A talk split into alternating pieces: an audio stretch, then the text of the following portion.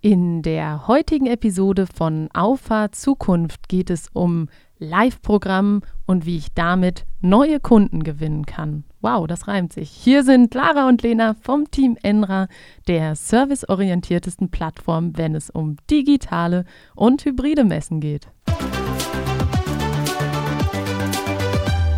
Hallo zusammen. Ich dachte für einen kurzen Moment, dass wir jetzt in in einem Lyrik-Podcast sind. Ja, man könnte, man kann es manchmal einfach nicht sagen, aber es kam so raus. Wir haben kurz vorher darüber gesprochen, worüber wollen wir heute sprechen, was hat uns die Woche beschäftigt und da ist dieser Reim einfach so rausgekommen. Ist ein gutes Zeichen für das Thema, glaube ich. Ist auch ein spannendes Thema. Haben wir uns ja äh, eigentlich im Rahmen von diesem Podcast noch nie drüber unterhalten. Deshalb äh, denke ich. Zeit. Genau. Ich mache mal den Anfang. Und zwar ist es ganz, ganz häufig so, jetzt kommt wieder so eine übergreifende Hypothese, ähm, dass wir im B2B-Sektor das erleben, was wir im B2C-Sektor schon vor Jahren erlebt haben. Genau, also das genau. ist halt sehr, sehr spannend. ähm, finde ich jetzt gar nicht so kritisch, die Hypothese, wie ich sie sonst manchmal von dir äh, finde, wenn du sie manchmal so droppst. Naja, es ist ja auch eher eine These. Wir wollen ja jetzt Argumente finden, was dafür, also welche dafür sprechen. Ja, also ähm, das, das Format oder das Thema Live-Formate äh, ist ja im im Unterhaltungsbereich schon länger ein Thema und äh, wir erleben es jetzt, dass die ersten sehr, sehr erfolgreichen Streamer zu Riesenstars mit Riesenreichweiten werden, dass die ähm, ja mehr als gut davon leben können, äh, Top-Werbeverträge bekommen und das eigentlich dadurch, dass sie sich mehrere Stunden am Stück vor eine Webcam setzen und dort Content live direkt an den Zuschauer nach Hause liefern. Und vielleicht müssen wir noch mal ein bisschen früher anfangen, weil Live-Programme, die kennen wir eigentlich schon aus dem Fernsehbereich, aber mittlerweile kann jeder seine eigene Show machen und jeder kann sich da kreativ ausleben. Ähm, wie strukturieren wir die Folge? Also mir persönlich fällt es immer wieder auf, dass ähm, wir häufig B2B und B2C sehr stark unterscheiden, auch im Marketing, im Vertrieb. Und es gibt auch Unterschiede, die will ich gar nicht abstreiten. Aber am Ende ist, glaube ich, so diese Erkenntnis, dass es sowohl im B2C-Bereich als auch im B2B-Bereich um Menschen geht und Menschen auch Entscheidungen treffen. Definitiv. Also die Zielgruppe ist eigentlich die gleiche. Es liegen so ein, zwar so ein paar äh, Definitionsschichten dazwischen aber an sich am unteren Ende dieser, dieser Kette steht einfach der Mensch. Und ähm, wenn man jetzt auf die Evolution von, von Marketing im, im B2B-Sektor schaut, dann sehe ich zum Beispiel, okay, Social Media war ganz zu Beginn eher ein Consumer, eine Consumer-Plattform. Das heißt, dort hat man eher freizeitlich äh, Inhalte geteilt, man hat äh, Content produziert und mittlerweile ist Social Media, ich denke mal, in jedem Unternehmen auch irgendwo angekommen. Das heißt, ob es jetzt regelmäßig bespielt wird, will ich gar nicht sagen, aber ähm, zumindest das Bewusstsein, dass über Social Media eben auch Vorteile im Marketing generiert werden können, Leads generiert werden können, ähm, ist, denke ich, angekommen. Genauso äh, wie Videomarketing, irgendwie erlebt das gerade so den Push im B2B-Sektor. Ähm, das ist so gerade das ein sehr, sehr aktuelles Thema, womit sich die Unternehmen beschäftigen, wie sie mit Videocontent Bestandskunden binden, pflegen können, aber auch Neukunden für sich gewinnen.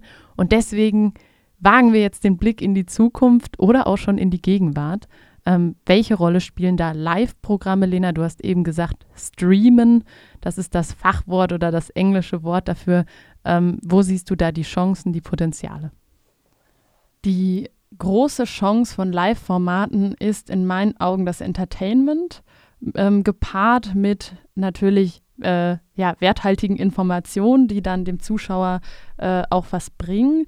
Ähm, das Streamen an sich ist eine Möglichkeit, ähm, als Multiplikator zu fungieren, um eine bestimmte Sache quasi als Message in den Markt zu tragen und das dann äh, an eine, ja, an eine äh, Zuschauer ähm, äh, zu richten, die dann eben live zuschaut.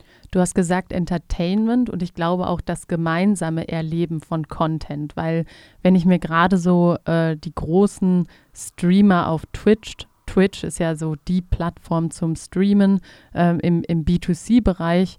Ja, wobei Eher B2C, Bereich, ne? C2C, ja.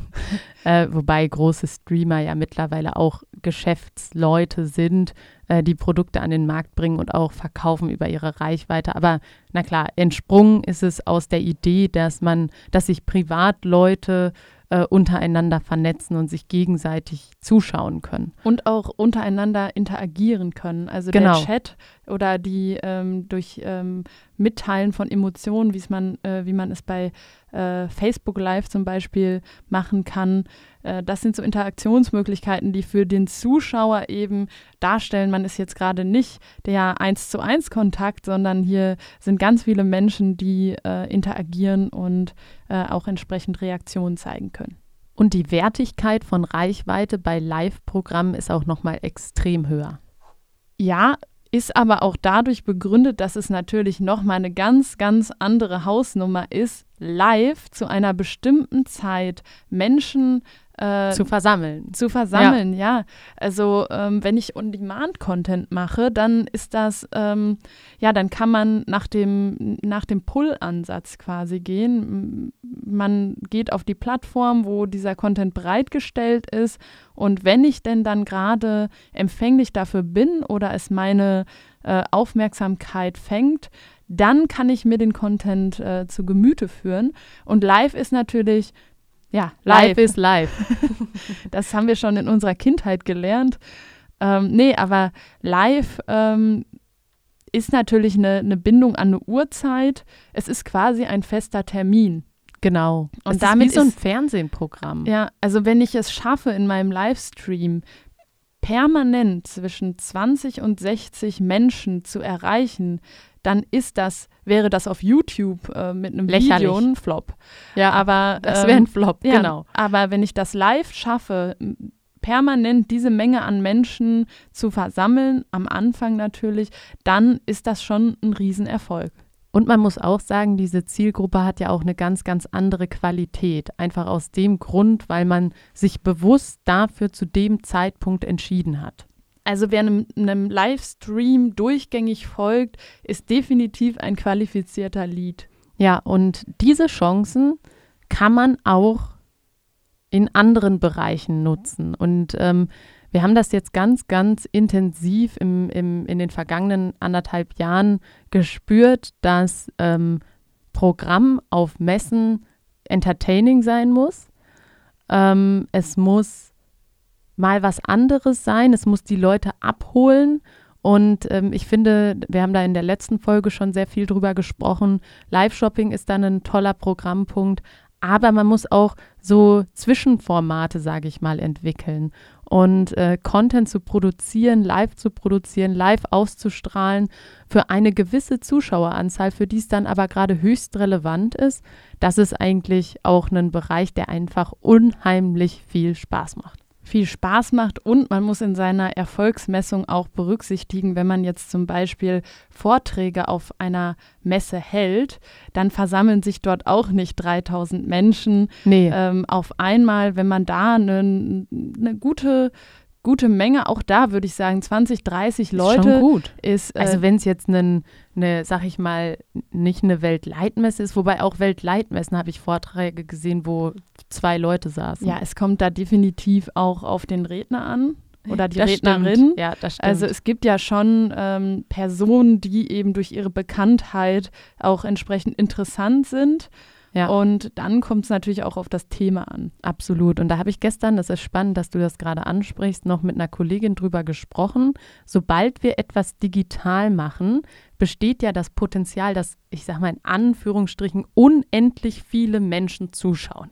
Weil es ist ja, ja, ich weiß, es gibt. Mit Grenzwert der Menschheit. Erdbevölkerung. Ja, okay. Ja. Aber du weißt, was ich meine. Also theoretisch kann ich dann lass uns sagen, extrem viele Menschen erreichen. Ja. Wenn ich jetzt aber ähm, das analog mache, also dann ist, sag ich mal, der Einzugskreis begrenzter, weil der Aufwand für Zuhörer steigt, an etwas teilzunehmen. Die Barriere ist höher. Mhm. Und deswegen ist es immer so ein, ein Vergleich, der hinkt, wenn mir jemand sagt, okay, digital, da müssen wir aber Reichweite und dann kommen die mit KPIs und Zielwerten, wo ich sage, okay, wenn ihr das jetzt analog machen würdet, diese Veranstaltung, mit wie vielen Besuchern würdet ihr denn rechnen? Mhm. Und wenn dieser digital, wenn die digitale Zahl, sag ich mal, um zehn, äh, wenn die zehnmal höher ist, dann muss ich schon nachfragen, okay, ist das jetzt realistisch? Weil am Ende ist das, was du ja live ausstrahlst, auch das Ergebnis von einem Reichweitenaufbau, den du vorher betrieben hast. Ja, definitiv. Und äh, das finde ich immer spannend. Da muss man auch mal, mal realistisch sein. Und ähm, ich, ich bin immer ein Freund davon, auch einfach auf Erfahrungswerte äh, von anderen einzugehen und zu sagen, okay, bei dieser Veranstaltung war es jetzt so, da bei dem Vortrag haben 120 Leute zugehört und ähm, im Normalfall, äh, wenn eine analoge Veranstaltung stattgefunden hätte, dann hätte man so um die 80 erreicht, ne? weil ein paar sind verhindert, ein paar ist es, ist es nicht wert, irgendwo hinzufahren. Aber das ist immer so ein bisschen der Vergleich, der hinkt und man kann es auch nicht zu 100 Prozent vergleichen und das soll man auch nicht, weil klar, wir sind im Moment noch in der Zeit, wo, wo ähm, digitale Veranstaltungsformate alternativlos sind. Aber wir vert äh, vertreten hier ja absolut den, äh, die Meinung, dass es eher Kombinationsmethoden sind, dass wir auch im Event-Marketing eher in den Omnichannel kommen. Auf jeden Fall. Aber du hast es schon richtig gesagt, nur weil jetzt die Erdbevölkerung die tendenziell höchstmögliche Zahl ist, muss man natürlich bei seiner Erfolgs- oder Erwartungshaltung äh, die Basis bereinigen. Auch äh, bei, ähm, egal um welches Thema es geht, jedes Thema hat erstmal irgendwo eine Zielgruppe. Und diese Zielgruppe, äh, die Definition dieser, die reduziert dann natürlich die, die äh, potenzielle Größe äh, der Ziel, ähm, ja, des Zielpublikums äh, massiv.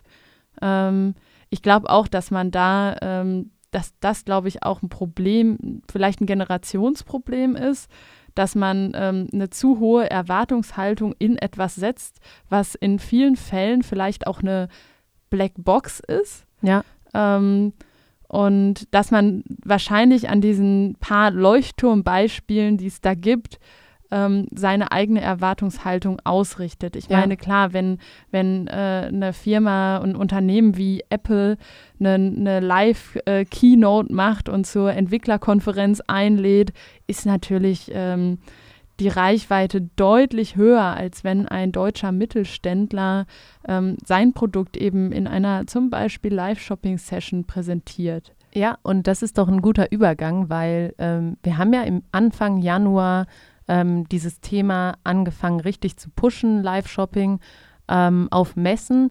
Und zu dem Zeitpunkt hatte ich ehrlich gesagt überhaupt keine Ahnung, wie viele Leute Interesse an diesem Format haben. Ja. Und wir hatten ja in der Digitex Home and Living, welche im Januar stattgefunden hat, äh, drei Live-Shopping-Sessions und wir haben über alle Live-Shopping-Sessions wirklich extrem hohe Zuschauerzahlen äh, gehabt. Wenn man jetzt auch ähm, anteilig von den Gesamtbesuchern der Messe geht. Also es hat wirklich einen richtig, richtig guten, guten, ähm, eine gute Reichweite entwickelt. Und bei neuen Formaten, ich kann dir im Vorhinein auch, ich hätte dir im Vorhinein auch nicht sagen können, ist das ein Format, was die Leute abholt. Also mich hat es immer abgeholt, deswegen war meine Tendenz schon sehr positiv. Ähm, auch mit den Menschen, mit denen ich darüber gesprochen habe, die so Meinungen reingegeben haben, haben auch gesagt, ja, mega gute Idee, ähm, ist auf jeden Fall ein Format, äh, wo ich, wo ich äh, reinschauen würde. Ähm, aber so die, dieses Schwarz auf Weiß zu haben, das ist halt erst, wenn du es probierst. Und dafür bist du dann auch jemand, der es mal als erstes pro, äh, probiert hat und äh, hast auch einen kleinen Vorsprung. Definitiv. Ähm, also sowas ist immer, äh, probieren ist da äh, auf jeden Fall die, der bessere Berater, weil äh, du kannst dir noch so viel überlegen und noch so viel kalkulieren, noch so viele Szenarien durchgehen. Du wirst es nie wissen, wenn, wenn du es nicht einfach mal machst. Und ähm, selbst wenn das Format jetzt nicht so gut angekommen wäre, wäre es ja auch ein Learning gewesen. Ja. Also ähm, digital heißt auch immer, ich probiere aus. Und das macht man in der analogen Welt auch. auch. Man hat ja nur das Gefühl, ähm, Im digitalen ist es so viel relevanter, weil man es eben auf diese mögliche Größe an Menschen, die das erreichen könnte, bezieht. Das ist aber völliger Quatsch. Also ähm, das ist nach wie vor das, das Zielpublikum, was äh, dort angesprochen wird. Und auch das Zielpublikum ist dankbar darüber, wenn, wenn neue Sachen ausprobiert werden. Ja. Weil auch das, du hast es anfangs gesagt, ähm, das sind Menschen und auch die wollen auch während ihrer Arbeit äh, gut unterhalten sein. Ja, und das ist, glaube ich, auch so, dass der, der Schlüsselfaktor, was man sich immer wieder verinnerlichen sollte. Es geht nicht darum, das Vortrags- oder das Rahmenprogramm so voll wie möglich zu ballern und äh, ähm, Hauptsache man sendet irgendwas, sondern es geht darum, qualitative Impulse zu setzen, die wirklich extrem relevant sind, äh, wo Menschen gerne zuhören und ähm, da eben ein, gutes Konstrukt draus stricken. Ähm, und ja, das sind so die, die äh, zentralen Lernfaktoren, die, wo ich jetzt sagen würde, okay, das hat uns eigentlich so die letzten ähm, ja, anderthalb Jahre beschäftigt. Vielleicht bringen wir es nochmal auf den Punkt. Ja, jetzt was, ist deine, jetzt ist deine Zeit. Was, äh, was braucht es denn, um äh, auch in die Live-Kommunikation einzusteigen. Du meinst jetzt technisch? Weil das, das wäre was Neues. Nee, technisch ähm, ist vielleicht ein anderes Thema, aber ich glaube, äh, was äh, zunächst einmal in diesem Thema das Relevanteste ist, ist, dass ähm, ja, die Einstellung stimmt, dass man Lust darauf hat, dass man ja. auch jemanden in dem Unternehmen hat, der dieses, ähm, dieses ganze Thema vorantreibt und der auch den Mut hat, einfach mal neue Sachen auszuprobieren. Ähm, man neigt ja immer dazu, bei neuen Formaten ähm, zu schnell aufzugeben, aber gerade das hat eigentlich alles äh, in der Vergangenheit ähm, bestätigt. Es lohnt sich, einen langen Atem zu haben, sich die Zeit zu nehmen, seine Learnings quasi ähm, auch zu bekommen und dann aber auch mit einer Re Retrospektive und Auswertung ähm, ehrlich zu sich selbst zu sein und zu sagen, hm, wo, woran hat es gescheitert, äh, wo sind vielleicht noch Verbesserungspotenziale, welches Programm ist wirklich vielversprechend. Das ist so ein bisschen ein Iterationsprozess, wie er eigentlich überall der Fall ist. Also ja. man startet immer mit einer Version 1 und im besten Fall entwickelt man die immer weiter. Ja, und das ist doch ein schönes Schlusswort. Und damit bedanke ich mich fürs Zuhören und würde sagen, bis zum nächsten Mal. Ciao. Ciao.